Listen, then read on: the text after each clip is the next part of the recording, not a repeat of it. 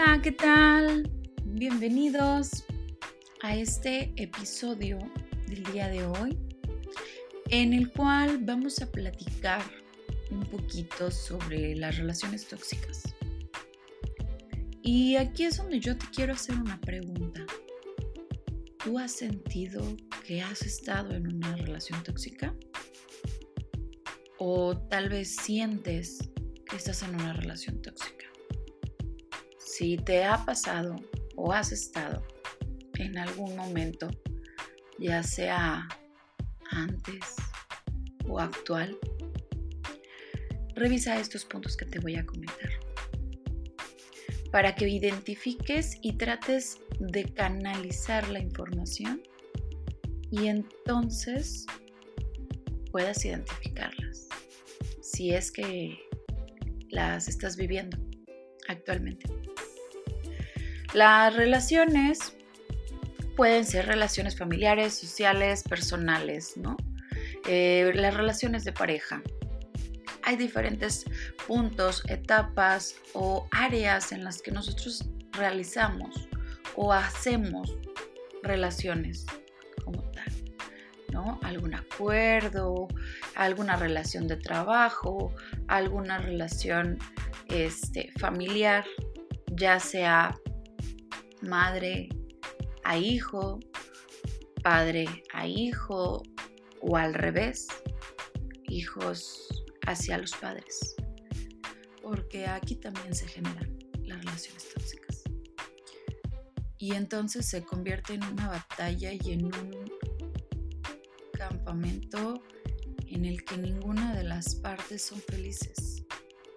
Te llegas a preguntar o a sentir que no importas, que no eres importante, que no eres vital, que no eres necesaria. Sin embargo, consideras y crees que la otra persona lo está haciendo porque te quiere, sin darte cuenta que tal vez la que le falta amor propio o al que le falta amor propio eres tú porque nadie tiene ni el más mínimo derecho de faltarle al respeto, limitar, humillar o maltratar a alguna persona. Todos tenemos los mismos derechos, los mismos, eh, el mismo derecho a pensar, a creer, a sentir, a ser, a disfrutar. Pero en las relaciones tóxicas, este derecho se ve porque creemos y pensamos en esos momentos que la aprobación de la otra persona es lo que más importa y no lo que nosotros realmente estamos pensando o estamos sintiendo. Hay un alto punto de manipulación, de chantajes, de celos, de patrones en las cuales no son los más adecuados. Y hay tres características principales que tú debes de detectar para saber si estás en una relación tóxica. La primera, la dependencia. El que te tengan la falta de autonomía, la falta de cubrir tus propias necesidades. Porque en algún momento la persona siente que es necesario y es obligatorio cubrir con las necesidades del otro sin pensar en las propias. El punto de la manipulación si sientes, ves o te has dado cuenta que te reprochan, te dicen o te cambian de parecer algunas situaciones. Eso está bien, pero lo hubieras hecho mejor. Algunas frases que son muy características. El que te hagan, por ejemplo, eh, creer que tú estás haciendo las cosas mal, que tú no estás aportando lo que deberías de aportar. Y el tercer punto es el egoísmo.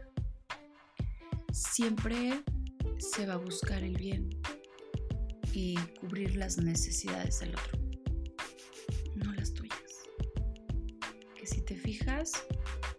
el egoísmo y la dependencia van de la mano. Porque al final de cuentas la dependencia es, tú, que, es que tú dependas de lo que te deje hacer o no hacer la, la otra persona. Y el egoísmo es contigo mismo.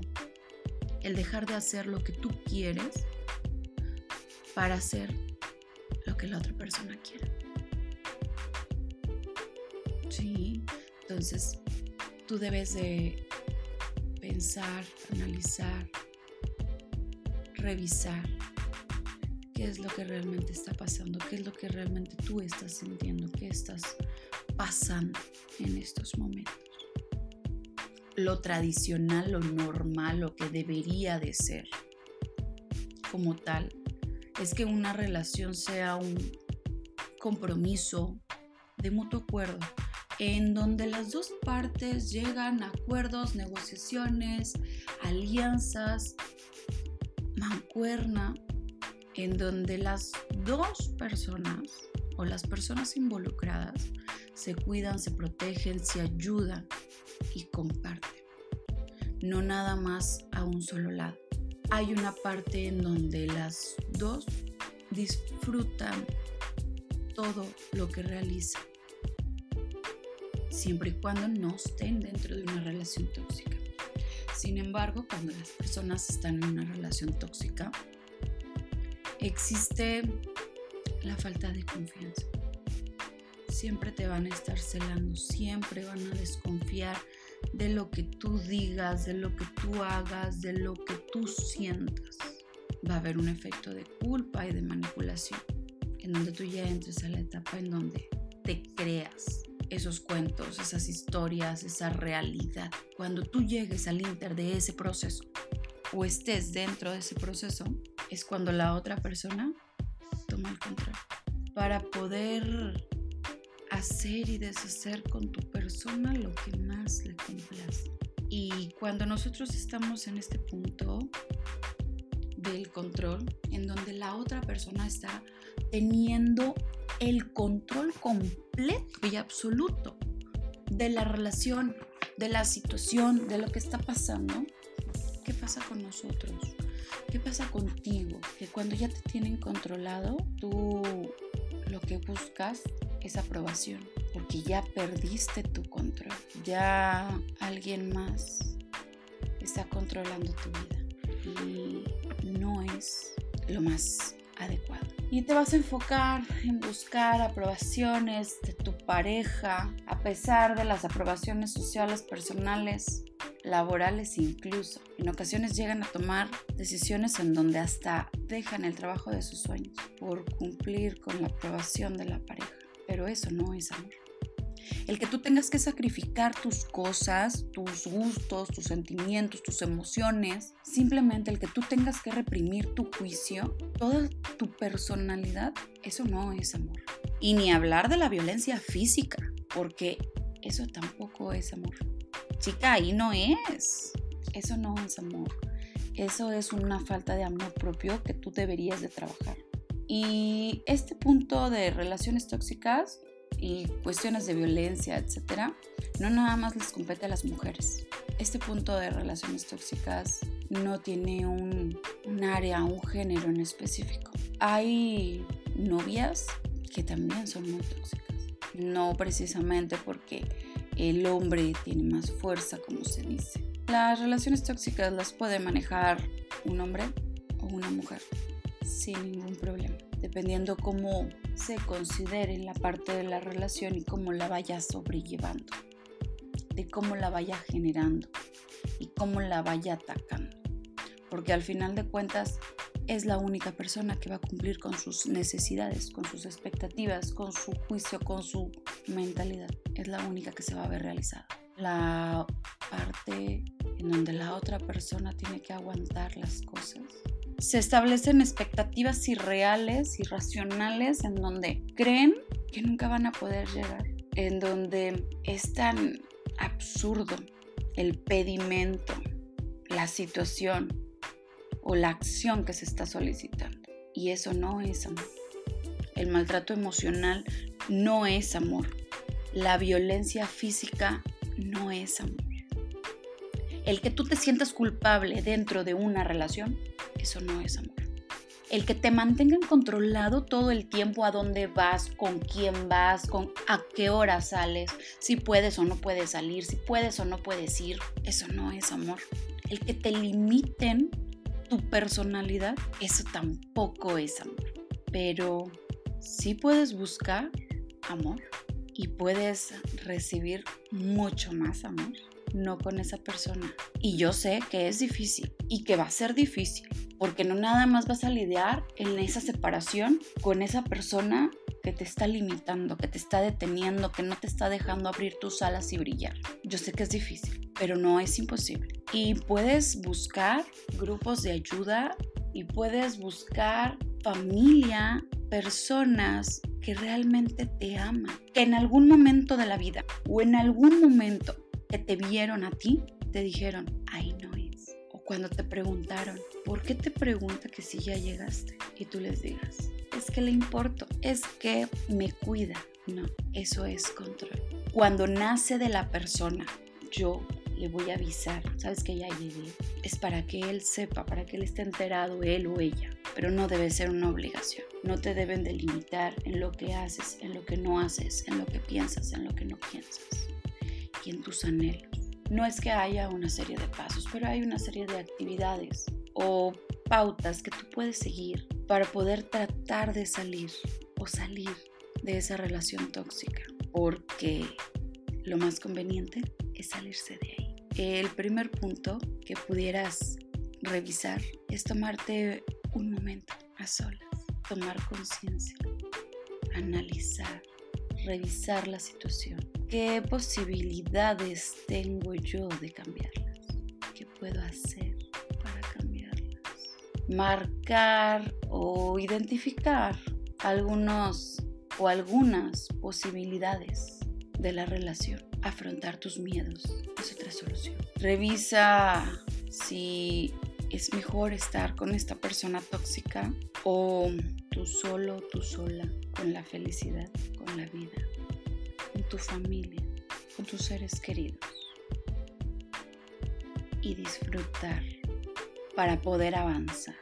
El siguiente punto que puedes revisar también es aceptar la situación y lo que sientes. ¿Qué es lo que te hace sentir? ¿Tristeza? ¿Dolor? mortificación, estrés, ansiedad, depresión, ¿qué te hace sentir? Identifícalo. Cuando lo tengas identificado, trabaja por mejorar, trabaja por solucionar.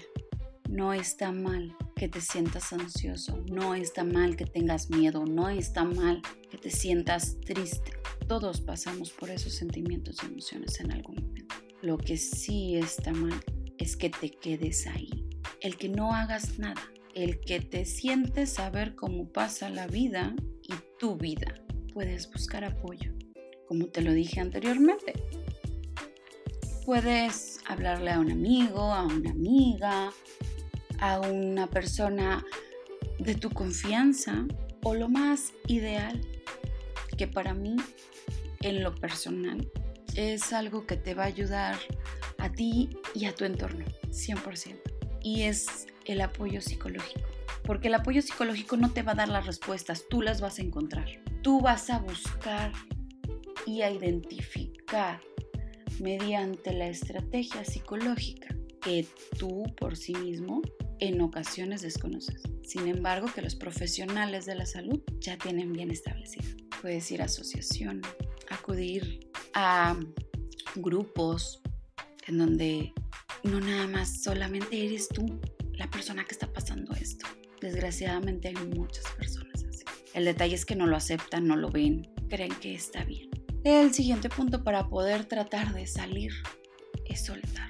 No te ates a la persona que te lastima. Átate a disfrutar la vida, a esa etapa. Ahí quédate. En la etapa de la diversión, en la etapa del disfrutar cada momento, cada segundo. Ve y dile a las personas que más amas que las amas, que las necesitas en tu vida, que te ayudan a crecer, a sentir, a ser fuerte, a soltar. Y cuando vayas a tener otra relación, evalúa lo que pasaste anteriormente y lo que quieres pasar. ¿Cómo te gustaría una relación? ¿Te gustaría una relación en donde tú pudieras salir con tus amigas, con tus amigos, con tu familia, con las personas que tú quieras?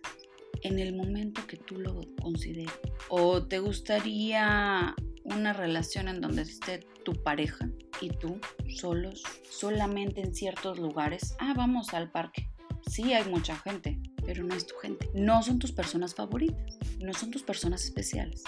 Es gente que si bien puedes establecer algún tipo de relación, sin embargo, necesita un tiempo para poder hacer un vínculo más cercano.